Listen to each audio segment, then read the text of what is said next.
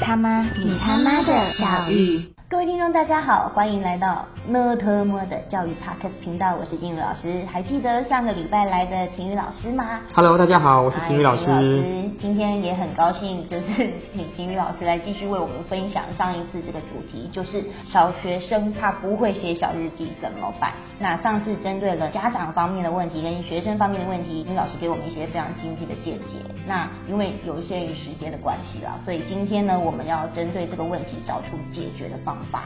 好，那田老师，如果家长跟学生都有上一集他们提到那些问题的时候，我们有什么呃方法可以协助他们呢做改进啊？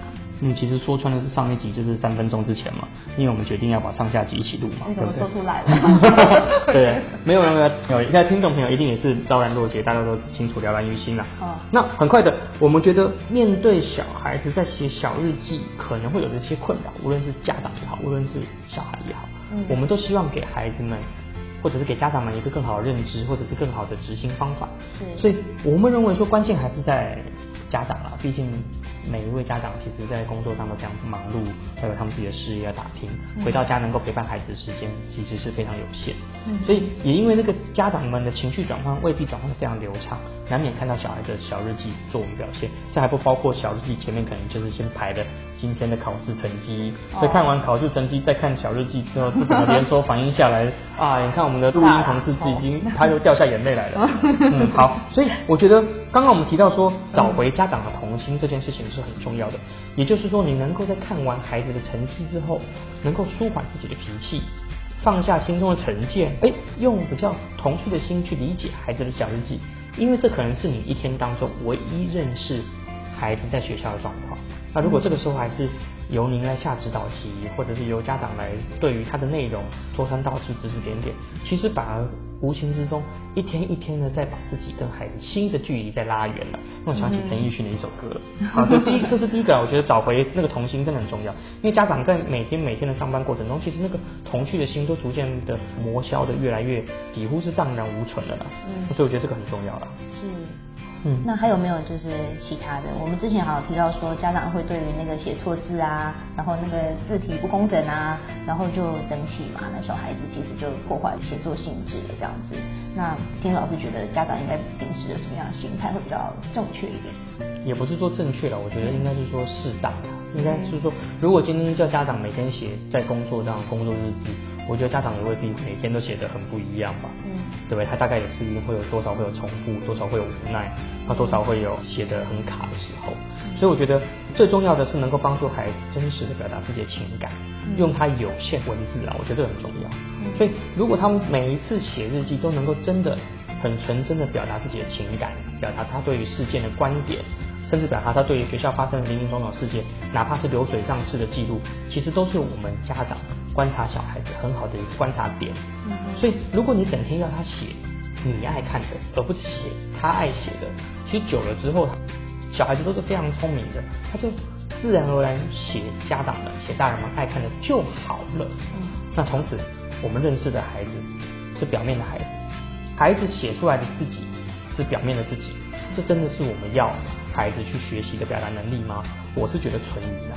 嗯，对啊。林老师，我就进一步的追问好了。那假设真的客观条件看来，就是这个小朋友真的是就是言不及义啊，也没有主题，那这种方面怎么办？那他也觉得他在表达自己，可是他其实没有表现任何的东西的时候，家长可以从哪里着手帮助他们呢？言不及义是什么意思啊？就是他其实也不知道自己在写什么，他只是想要凑字数。这种状况之下。那家长可能就就会出手去指导啊，或者说你给他一些意见啊。那这个时候算是干预他写作吗？不会，如果是我的话，我的第一个做法一定是来，我们先来抓你今天要写的事情是上课的事情还是下课的事情？先把它结构化思考他一天嘛。是。他可能写的是他上课时的事，也可能是写他上课前的事，嗯也可能是写他中午午休的事。也可能写他放学后的事，我们用时间段的方式来帮助他厘清你该注意的可能是哪个细节。说不定下课一起走路入队回家的同学们发生很有趣的事情，可是因为每天都发生，所以他冲淡对你的记忆。甚至是今天在外扫区，今天打扫的时候可能发生一个有趣的事情，听到了某一件有趣的话题，或者讨论到一个某些有趣的事件，我们其实只是把小孩子生活中很多琳琅满目的片刻，帮他再用放大镜的方式回溯。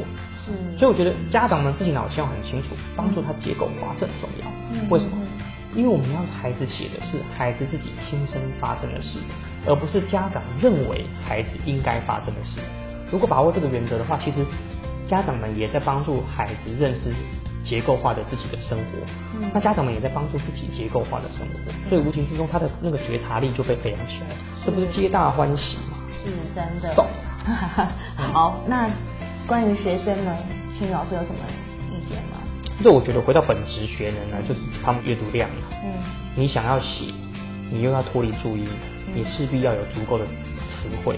当你想要表达的词汇没有能力负担你的表达的时候，其实那就真的是一种负担。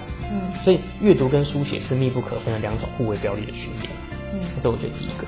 所以往往往孩子写不出东西来，是因为他想要表达的词汇根本就不够。嗯。所以反而。产生一种情绪上的负担，然后抗拒书写，这是非常常见的事情。相信静茹老师在教育的过程中，一定遇到很多孩子有相同的问题啊，我猜。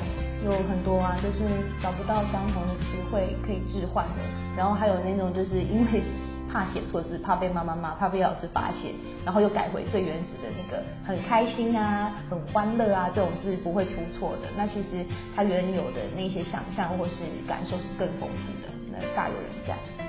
对啊，其实就是透过阅读能够帮助孩子开启对于他们自己世界的认识建构的一个管道了，我觉得这很重要。嗯，对啊，再来就是我觉得有个也很重要了，去对生活周遭的事物发生情感跟感觉了。太多家长们就是一直要孩子去读书、读书、学业，使得他们只要把学业顾好就好，你把学业顾好就好，你把书读好就好，你把成绩顾好就好。所以对于他。生活周到的其他外在环境，他其实是缺乏主动求知的欲望的，或者说主动建构的、主动认识的必要性。因为妈妈告诉我把书读好，老师告诉我把成绩搞好，所以其他关怀点他根本不重要，所以他哪需要知道今天发生什么事情？如果我来写小日记，就算今天袜子穿反了，我都觉得可以有一个很好的故事可以写。但是对他们来讲，这那么重要的，把袜子穿回来反正之后，赶快专心上课比较重要，对不对？老听老师，这个我就跟你分享一下。就曾经啊，就是小朋友真的是不会写日记，后来呢，经过一些问题的引导，那像是发问一些非常小的细节，让他们回溯今天发生了什么事情。后来他们真的在第一次经历事件的时候，井喷，他们的表达能力井喷。哎，不是，他当下就知道要注意这些细节，原本是想不起来的，用回溯的，可是。呃，久了之后，他们其实就养成一个习惯，观察力就培养起来了。本来就是这样子的，所以我觉得家长跟老师们要一起努力这个部分啊。是。最后一个我觉得很重要的啦，就是我觉得如果孩子真的没办法，或者是说真的可能在书写上没办法开启那个第一枪，嗯，我觉得最好方法是帮他从大事件开始观察。嗯。就跟我刚刚讲的，除了时区的切换，可能某一个特殊的事件，帮助他引导今天发生的是什么样事件，是上课中事件，是发生在什么样的角色。是发生在老师身上、同学身上、自己身上，可能甚至是今天去 C V A 那边买饮料的店员用力的摔了一下这个饮料，它可能都是一个可以记忆的点是，对不对？所以慢慢用放大镜把这些大事件抽丝剥茧变成小细节，对，那这样子他们的感觉也会从大慢慢变成细腻对，会召唤回来的。嗯，没错。嗯，那今天谢谢婷宇老师的分享跟讨论，那也感谢各位听众的聆听哦。你们下次还会找我吗？呃，我们看一下，排一下 schedule 好不好？